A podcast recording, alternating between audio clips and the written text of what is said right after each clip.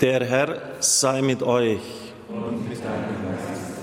Aus dem heiligen Evangelium nach Johannes. In jener Zeit erhob Jesus seine Augen zum Himmel und betete, Heiliger Vater, ich bitte nicht nur für diese hier, sondern auch für alle, die durch ihr Wort an mich glauben. Alle sollen eins sein. Wie du, Vater, in mir bist und ich in ihnen bin, sollen auch sie in uns sein, damit die Welt glaubt, dass du mich gesandt hast. Und ich habe ihnen die Herrlichkeit gegeben, die du mir gegeben hast. Denn sie sollen eins sein, wie wir eins sind, ich in ihnen und du in mir. So sollen sie vollendet sein in der Einheit, damit die Welt erkennt, dass du mich gesandt hast und die meinen ebenso geliebt hast wie mich. Vater, ich will, dass alle, die du mir gegeben hast, dort bei mir sind, wo ich bin Sie sollen meine Herrlichkeit sehen, die du mir gegeben hast, weil du mich schon geliebt hast vor der Erschaffung der Welt. Gerechter Vater, die Welt hat dich nicht erkannt, ich aber habe dich erkannt. Und sie haben erkannt, dass du mich gesandt hast. Ich habe ihnen deinen Namen bekannt gemacht und werde ihn bekannt machen, damit die Liebe, mit der du mich geliebt hast, in ihnen ist und damit ich in ihnen bin. Evangelium unseres Herrn Jesus Christus.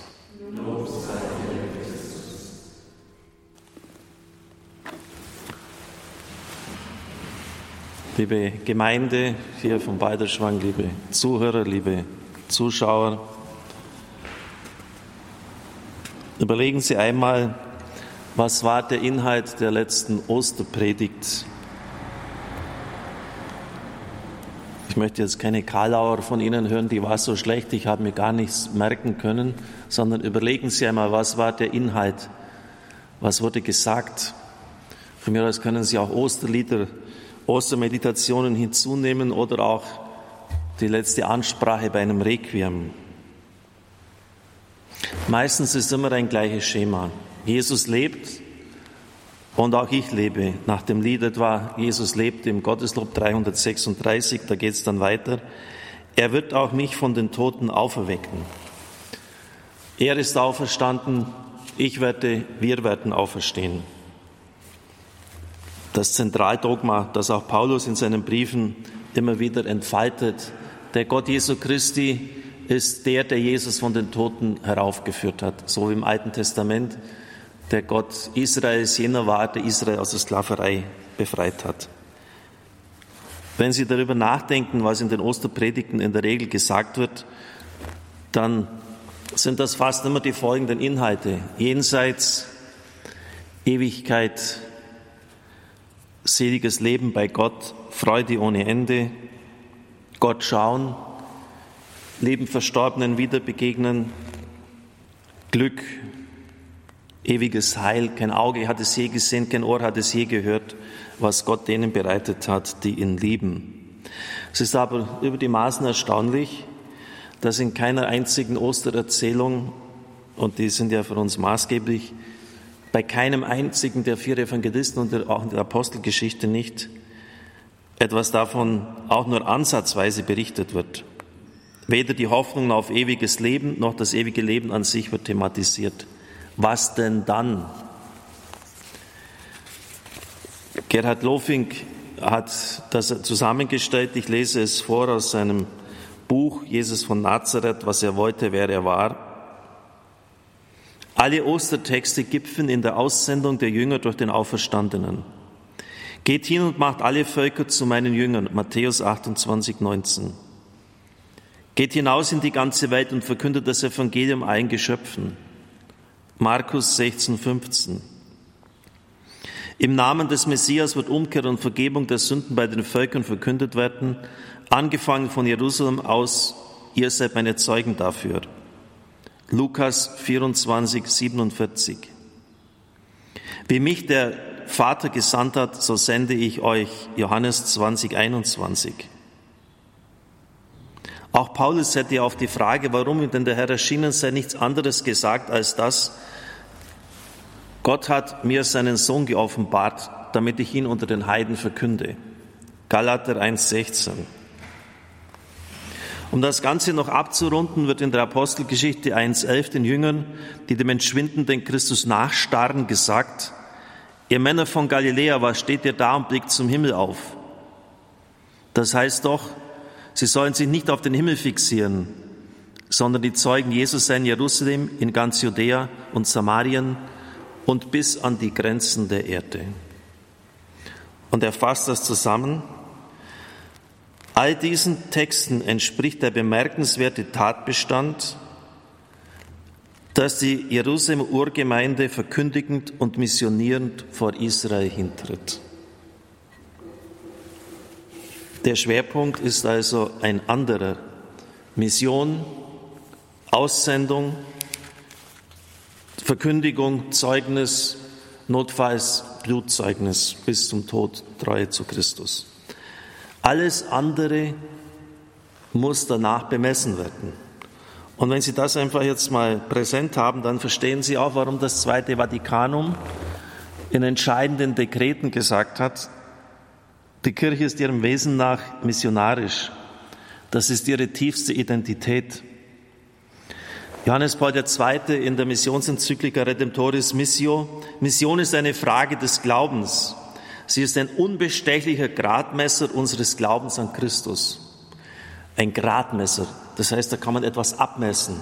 Wenn Mission bei uns in der Kirche nicht vorkommt, dann ist die Liebe zu Christus, das Zeugnis für Christus gleich Null.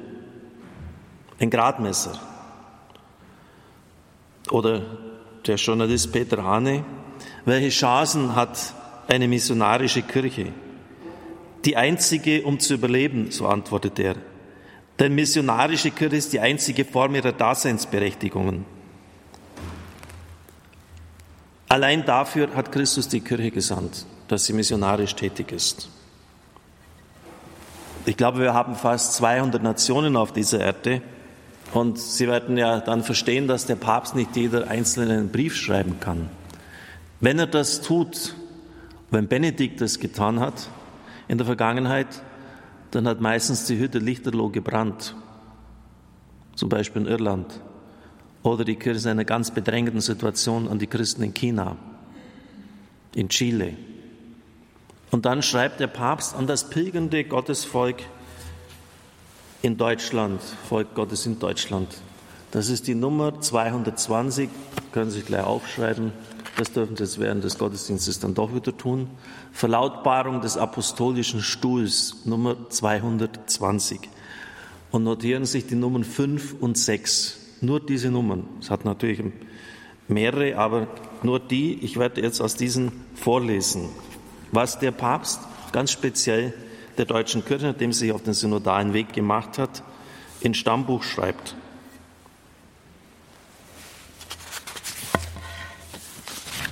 Ich erinnere daran, was ich anlässlich der Begegnung mit euren Oberhirten im Jahr 2015 sagte. Dass nämlich eine der größten und ersten Versuchungen im kirchlichen Bereich darin bestehe, zu glauben, dass die Lösungen der derzeitigen und zukünftigen Probleme ausschließlich auf dem Weg der Reform von Strukturen, Organisation und Verwaltung zu erreichen sei dass diese aber schlussendlich in keiner Weise die vitalen Punkte berühren, die eigentlich der Aufmerksamkeit bedürfen. Es wurde ja gerade so der Eindruck erweckt, jetzt müssen wir halt an den Stellschrauben ein bisschen drehen, Zulassungsbedingungen zu den Ämtern ändern, wie die Probati Wein Frauen in die Ämter zulassen, Zölibat abschaffen. Das ist ja nicht einfach nicht von mir fähig aus der Luft gegriffen und dann wird das Ganze schon wieder laufen. Und jetzt hören Sie zu, was der Papst dazu sagt. Das ist eine Art neuen Pelagianismus, das ist eine Irrlehre, eine Irrlehre des fünften Jahrhunderts, denn der Pelagius hat gemeint, dass die Gnade Gottes eigentlich gar nicht notwendig ist. Ich schaffe es ja selber. Ich mache es einfach. Und schön, wenn dann die Gnade, ich formuliere jetzt pointiert, wenn der Herr mit seiner Hilfe noch mit dabei ist, aber eigentlich mache ich es selber. Und das sagt der Papst, wenn ihr euch so aufstellt, dass er die eigentlichen Punkte gar nicht angeht, nämlich Mission, Verkündigung, dann ist das ein, eine Irrlehre. Eine neue Art des Pädagogismus, wortwörtlich. Darum habe ich gesagt, damit Sie jetzt da nicht meinen, es ist sowieso nicht äh, meine Art, dass ich hier Polemik mache, das müssen Sie selber nachlesen, was der Papst gesagt hat. Sie brauchen das nicht blind glauben. Und diese Art von Pädagogismus führt dazu, unser Vertrauen auf die Verwaltung zu setzen, auf den perfekten Apparat. Was wir brauchen, ist Mut. Was wir, was wir bedürfen, ist viel mehr als ein struktureller, organisatorischer und funktionaler Wandel. Der Papst schreibt das nicht einfach aus der Luft gegriffen heraus. Der weiß ja, auf was es sich bezieht. Die Grundlage, dieser, er nennt es eine Versuchung, diese Versuchung ist der Gedanke, die beste Antwort angesichts der vielen Probleme und Mängel besteht in einem Reorganisieren der Dinge, in Veränderungen.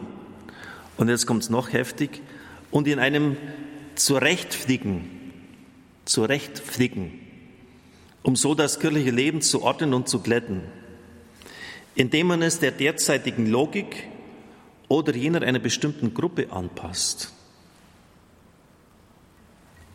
Das wäre die größte Sünde der Verweltlichung und verweltlichter Geisteshaltung, immer noch die Nummer fünf, gegen das Evangelium. So käme man vielleicht zu einem gut strukturierten und funktionierenden, ja sogar modernisierten kirchlichen Organismus. Aber er bliebe ohne Seele und ohne die Frische des Evangeliums. Also wenn ihr den perfekten Apparat hinstellt, da muss man eigentlich sagen, Operation gelungen, Patient aber tot weil das Eigentliche nicht mehr da ist. Ohne Seele, ohne Frische des Evangeliums. Wir würden lediglich ein gasförmiges, vages Christentum, gasförmig, nicht greifbar, ohne den notwendigen Biss des Evangeliums haben. Die Nummer sechs.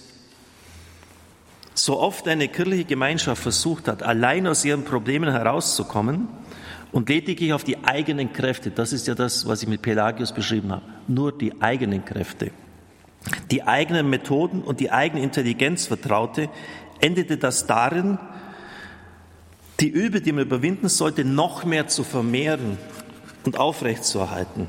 Fünfmal in diesem Schreiben kommt Sensus Ecclesiae vor, Sinn für die Kirche. Das heißt, mit der Kirche mitempfinden, mitfühlen, mit ihr gehen und nicht sein eigenes Ding drehen. Immer wenn man versucht hat, selber das zu lösen, ist es in einem noch größeren Desaster geendet, der Papst. Ein wahrer Wandlungsprozess stellt auch Anforderungen, die unserem Christsein und der ureigenen Dynamik der Evangelisierung der Kirche entspringen. Ein solcher Prozess verlangt eine pastorale Bekehrung wir werden aufgefordert, eine Haltung einzunehmen, die darauf abzieht, das Evangelium zu leben und transparent zu machen, indem sie mit dem grauen Pragmatismus des täglichen Lebens der Kirche bricht, in dem anscheinend alles normal abläuft, aber in Wirklichkeit lässt der Glaube nach und sinkt ins Schäbige ab. Also das sind ja Formulierungen, mich wundert da, dass das nicht noch viel mehr Aufsehen erregt hat. Das schinkt alles ins, ins Schäbige ab, Freunde.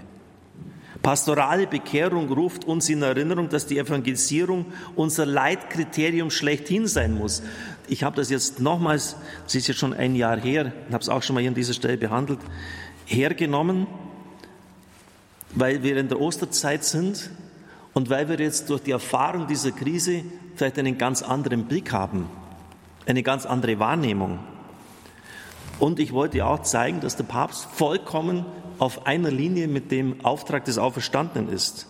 Evangelisierung muss unser Leitkriterium schlechthin sein, unter dem wir alle Schritte erkennen können, die wir als kirchliche Gemeinschaft gerufen sind, in Gang zu setzen. Evangelisierung bildet, bildet die eigentliche und wesentliche Sendung der Kirche. Deshalb ist es notwendig, den Primat der Evangelisierung wieder zurückzugewinnen. Zurückzugewinnen pastorale Bekehrung, Primat der Evangelisierung zurückzugewinnen. Schauen Sie, das hat ja Kardinal Marx, also Bischof von Trier war, genau so formuliert. Wir sind Missionsland geworden. Aber leider sind wir keine missionarische Kirche. Und wenn wir das nicht sind, dann haben wir die tiefste Identität verloren. Die tiefste Identität, was Kirche ausmacht, haben wir verloren. Wir sind in einer Identitätskrise und die Folgen sind vollkommen offensichtlich. Die Leute laufen uns in immer noch größeren Scharen davon. Die Kirchenaustrittszahlen des letzten Jahres wurden veröffentlicht und es geht jedes Jahr noch schneller. Und was muss denn eigentlich in unserem Land noch passieren, dass wir endlich hier mal aufwachen und die Prioritäten anders setzen? Immer wenn Umfragen sind, man denkt, es kann nicht noch schlimmer kommen, kommt es noch schlimmer. Es wurde zum Beispiel gefragt, äh, ob jetzt den Leuten die Schließung der Kirchen und dass sie nicht mehr an der Messe teilnehmen können, an der Kommunion, ob das jetzt für sie schlimm war. Nur 13 Prozent der Bevölkerung hat gesagt, ja, das war schlimm. Als würde man doch meinen, dass bei den Katholiken das ganz anders ist, dass die sagen zu 70, 80 Prozent, das war ja ganz furchtbar. Geht gar nicht. Da hat mir echt was gefehlt. Wissen Sie, wie viel es waren bei den Katholiken? 15 Prozent. Also diese Fakten müssen uns doch mal aufrütteln. Wenn das Wesentliche uns genommen wird, so feiert der Eucharistie uns zu versammeln, den Herrn zu empfangen, sagen 85 Prozent, ist halt so. Klar, wir können die Situation jetzt nicht ändern, so wie es vom Gesetzgeber vorgegeben ist, aber dass da eine innere Sehnsucht da ist, ein Verlangen, das müsste doch uns dann, da müssen doch auch die Bischöfe, das müsste doch aufrütteln. Und wenn jetzt die Themen des synodalen Weges so absolut wichtig sind, dann frage ich einfach mal zurück, jetzt nochmals den Anfang aufgreifend. Und glauben Sie mir, ich habe einen ganzen Aktenordner voll mir jetzt angelegt mit Predigten und Ansprachen aus dieser Zeit. Was ist denn in dieser Zeit gepredigt worden? Ich kenne keine einzige Predigt, keine einzige Ansprache eines Bischofs, eines Hirten, eines Priesters, der auf den Zölibat eingegangen ist, auf die Frage der Macht in der Kirche und Machtmissbrauch, auf die Zulassungsbedingungen zum Amt und zur Sexualität. Keine einzige Predigt in der Krise, weil es nicht die zentralen Punkte sind. Und natürlich kann man darüber diskutieren, von mir aus auch streiten, unterschiedlicher Meinung sein. Aber wir müssen die Prioritäten halt richtig setzen. Und wir müssen das, was wichtig ist, angehen und nicht das Zweitrangige diskutieren. Liebe Brüder und Schwestern im Herrn, auch unser jetziger Vorsitzender der Bischofskonferenz hat gesagt, nun ist klar, wir können nicht einfach beim synodalen Weg einfach zur Tagesordnung wieder zurückkehren. Weil jetzt in dieser Krisenzeit die existenziellen Fragen eben ganz neu aufgebrochen sind bei den Menschen. Warum bin ich hier? Worauf kommt es im Leben an? Wie kann ich mein Christsein im Alltag leben?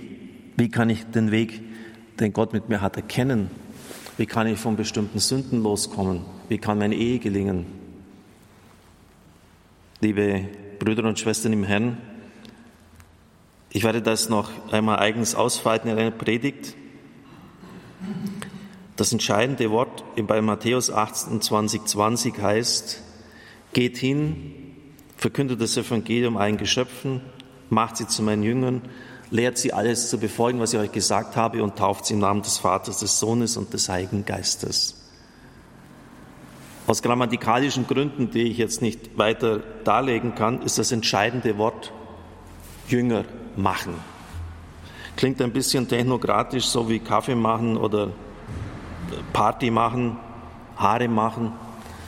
Also so, so, so pragmatisch irgendwie machen. Ja, machen wir halt da mal, planen wir. Ich kann Ihnen nur eine ganz grundsätzliche Richtung mitgeben. Matites heißt Jünger und das Wort Mantana in das Verb steckt darin lernen. Jünger sind Lernende. Sie müssen sich auf einen lebenslangen Prozess des Lernens einlassen. Im Berufsleben ist es auch so. Ständig kommen da neue Versionen bei Word raus. Kaum, dass man einen zu Hause ist und sich eingerichtet hat, ist schon wieder alles anders. Äh, Sie werden auch wahrscheinlich nie den gleichen Beruf, den sie einmal erlernt haben, ihr ganzes Leben lang durchziehen können. Wandlungsfähigkeit. Also ein Jünger ist ein Lernender. Das lateinische Wort für Schüler, für Jünger heißt Discipulus. Und da steckt das Wort Disziplin drin. Disziplin. Also er muss auch sich selber Ziele setzen. Es wird nicht einfach von selbst gehen. Er braucht einfach Disziplin. Und darf auch jetzt nicht einfach mal nur dem folgen, was er halt gerade will. Man hat auch nicht immer gleich ein Verlangen zum Gottesdienst, zum Gebet. Er muss diszipliniert sein. Und das, was er als richtig erkannt hat, auch durchziehen. Jünger heißt, sich einem lebenslangen Lernprozess verpflichtet fühlen.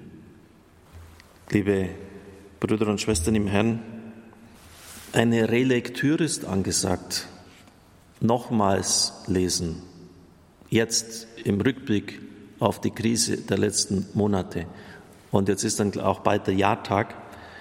Und irgendwie in einer Form werden Sie an der Pfarrei mit den entsprechenden Hygienevorschriften wieder treffen. Und da wäre es vielleicht auch für eine Klausur oder für ein, einen Austausch in diesem Gremium wichtig, das nochmals durchzulesen. Wie gesagt, Sie brauchen nicht mir vertrauen, lesen Sie durch, was der Papst sagt. Pastorale Bekehrung, Rückgewinnung des Primats der Evangelisierung, aufhören, selber den Rechtsweg sich zurechtzuflicken. Amen.